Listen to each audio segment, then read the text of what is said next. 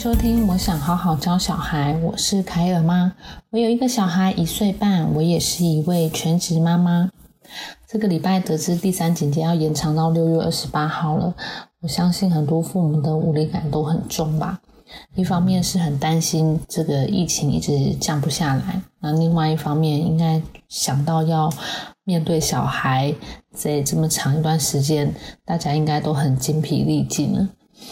那这段时间其实我们也一直在调整，就是呃凯友的作息，还有就是陪他玩的方式。那其实带凯友这种小小孩，最好的方法就是带他出去外面跑一跑啊，然后放放电啊。那以前在那个呃第三警戒之前，我们是早上会带他出去走一走，然后他就会小睡一下。然后回到家吃个饭，然后下午也会带他去公园或者是空旷的地方跑一跑，然后他就会在推车上面睡着，于是妈妈就可以享受一个人的下午茶，就觉得啊好惬意哦。但是这个这一波呃第三警戒的开始，我们就很害怕嘛，然后也不太敢不太出门了，就是尽量都是待在家里这样子。然后他的作息呢，就变成，呃，早上他就是玩在家里，他可以一直玩一直玩。然后到吃饭的时候，他明明就很想睡觉了，就是看起来都在打哈欠了。但是从餐桌上下去以后，他又开始可以一直玩。但是我觉得这样下去也不是办法，所以我就大概最晚到一点的时候，我就跟他讲说，我们要去睡觉喽，宝贝。但是他就是不想，他想要玩，所以前几天的时候，他就会一直哭，一直哭，然后哭的声嘶力竭那种。那我就是我的方法是抱着他，然后安抚他，然后让他哭哭哭哭累了，然后这样睡着。但是过了几天以后，我又觉得，其实这个方法我自己觉得很不舒服，然后我不喜欢让他哭的这么的的。激烈，然后好像他的心情是很不好的状态，所以后来我就开始在吃饭前，我就会先预告他，我们等一下吃完饭以后，稍微玩一下，我们就要去去睡觉喽。好，他前面都会跟我说好，好，好，但是后来就是一样，到了这个过程，到了要睡觉的时候，他又开始会哭，然后就是要下去床床下要出去玩。然后我后来就会跟他讲说，好，那我们再出去玩十分钟，那十分钟玩完一定要进来哦。我就会带他出去，然后指着时钟，当然他现在是一定看不懂啊，我就会跟他讲说，这个长长的指针指到六，我们指到这个位置哦，我们等下就要进去睡觉喽。然后这十分钟我就也很认真的陪他玩。然后玩一玩以后，我就说：“哎，看时间差不多了。”然后我就说：“哎，你看，是这个长长的指针指到这里喽，我们要去睡觉喽。”然后他还是会有一点耍赖，就会说：“我还要玩。”但是我就会说：“哦，我就会呃把他带走，然后跟他说：‘啊，我们睡觉前都要洗手，对不对啊？’好，我们玩完再去洗手，然后洗完手就可以睡觉喽。好，然后我就把他就是带带进房间这样子。”然后就拍拍他说：“哦，刚刚妈妈已经有讲过了，那就是要睡觉，这个时间就是我们就应该要休息了。那等一下你起来才会有精神呢。”然后这样安抚他，然后试行了两三次以后，后来慢慢状况都有越来越好。然后现在他就比较这段时间他就比较 OK，然后也知道说好就是吃晚饭，然后。下午就是要睡觉，但有时候偶尔他还是会说他要玩，那我就会陪他出去玩个十分钟再回来这样子。因为我觉得这段时间其实调整也是蛮不容易的。然后我相信大家可能有些人都都快受不了了，就是可能在家里会对小孩尖叫怒吼啊，但是你会不会打他的屁股啊？还是威胁、警告、讨好的方式让他配合？今天呢，我们想要来聊聊五种 NG 的教养方式。虽然大家现在可能听不下去，因为觉得 都已经这么崩溃、压力这么大的一个环境下，还要跟我讲什么 NG 的方法？但是你一定要了解，因为这个会对小孩有长远的影响。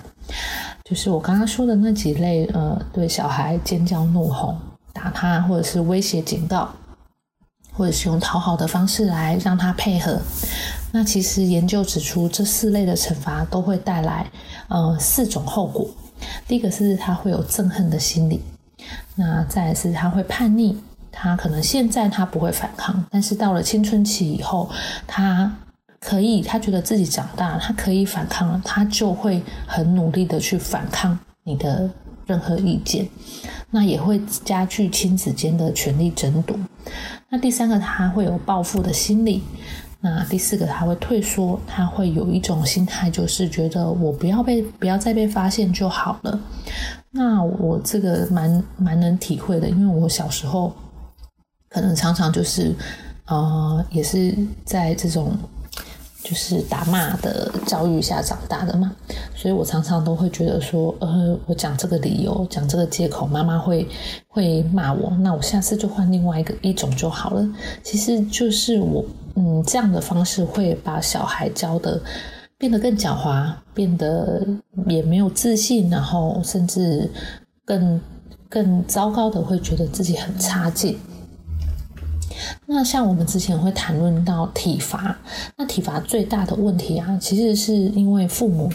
父母亲或者照顾者没有办法控制自己的情绪，那在这种非理性的情况下，其实是很有机会会造成无法挽回的后果。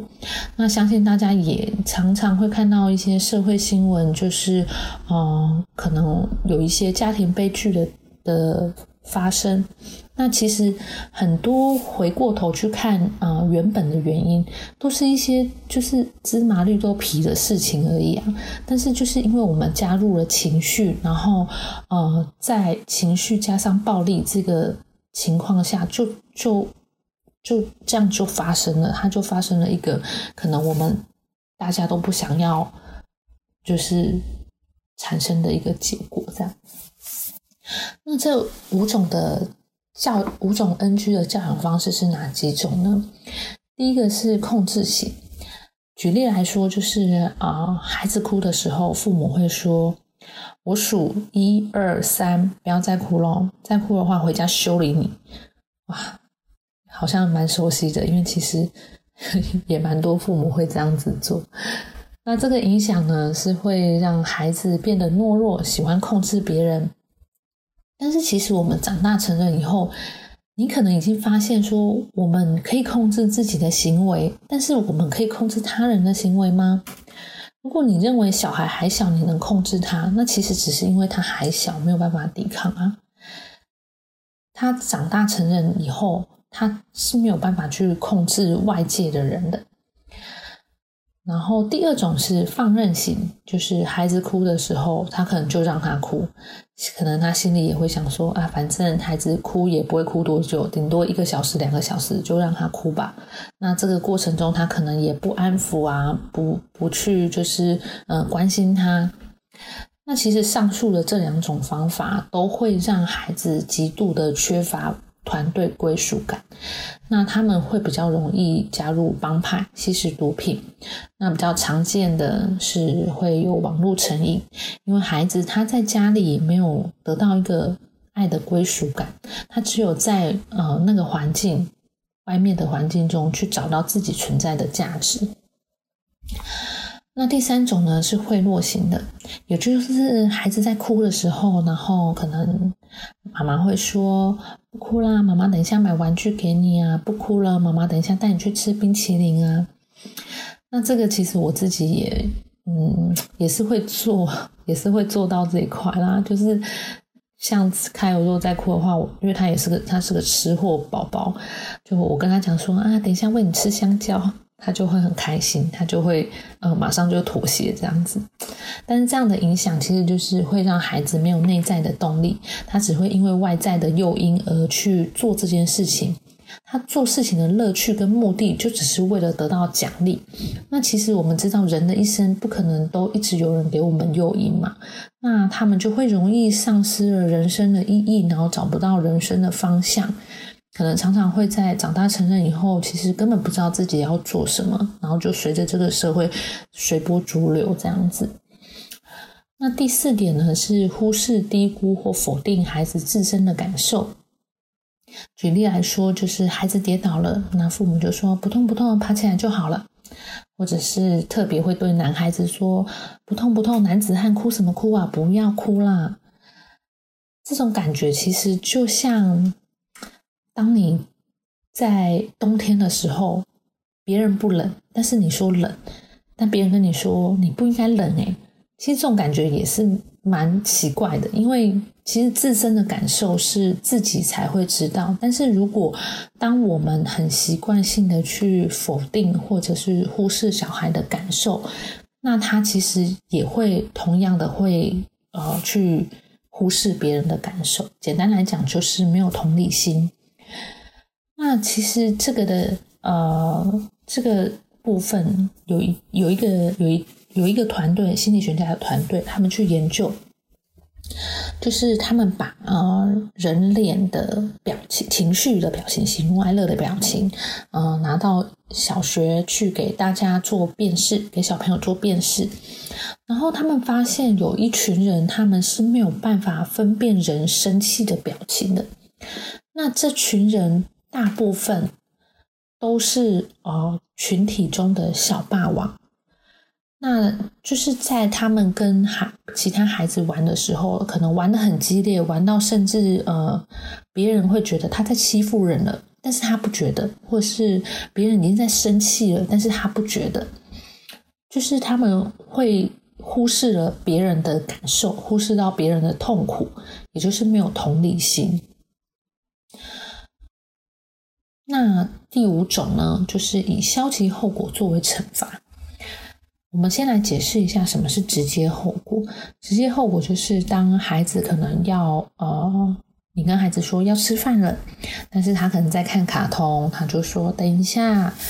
那你又呃，可能过了十五分钟，又告诉他说，哎，要吃饭喽，再不吃，等一下就没有饭吃喽。他就说再等一下嘛，再十五分钟，卡通就结束了。那你可能就警告到这里嘛。那过了十五分钟，他可能跑来就说：“哎，他要吃饭。”那妈妈就告诉他说：“没有啊，没有饭吃了。刚刚已经告诉过你，哦，你要你等一下就就十五分钟后要来吃，但是你没有来吃，所以你现在就是没有饭吃了。那没关系啦，我们明天呢？明天还有明天早上还有饭吃啊，你就忍耐一下吧。今天晚上就不就不要吃了。那消极后果呢，就是可能小朋友他。不小心打破了花瓶，然后你很生气，就觉得跟你讲过不要在家里玩，你为什么要在家里玩？打破了花瓶，今天晚上不准看卡通。就是你并不是因为呃一个正正常的原因，然后导致了那个结果，而是因为其他的原因而导致了他不能看卡通的结果。其实就是没有办法让孩子。直接联想到，呃，真正的原因。那这个影响就是会让孩子会学会欺欺骗父母，让他变得会说谎，他会变得用呃不同的理由，父母可以接受的借口，然后来告诉父母。那其实我们可以看到这五种方法。老实说，还蛮常见的。那，有人会可能会说：“哎，我爸妈也是这样子啊。”但是我我看起来好像还是长得好好的。那，轻重有别啦，也不是说会很直接的就影响到，因为一个人长大后的特质是由很多因素所组成的。那之前也有聊到，因为我自己也是在打骂教育下长大的嘛。但是我我我现在看起来也没那么坏啊，就是常常其实我会跟我妈。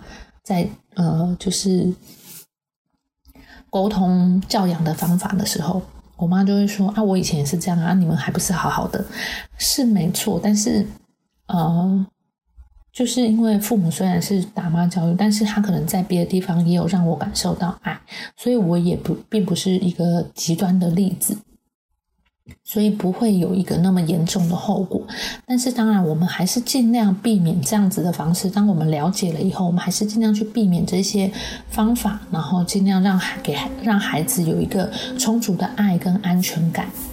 那今天的结论呢，就是尽量避免以上上述的 NG 方法。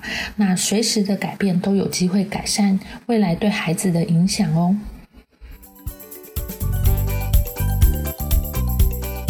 今天跟你的孩子说我爱你了吗？让孩子知道你爱他，让他更有安全感。想听更多教小孩的分享，欢迎留言给我。那我会以自身的经验或者在书中看到的资讯作为分享。那欢迎订阅、留言、分享。我想好好教小孩，谢谢您的收听。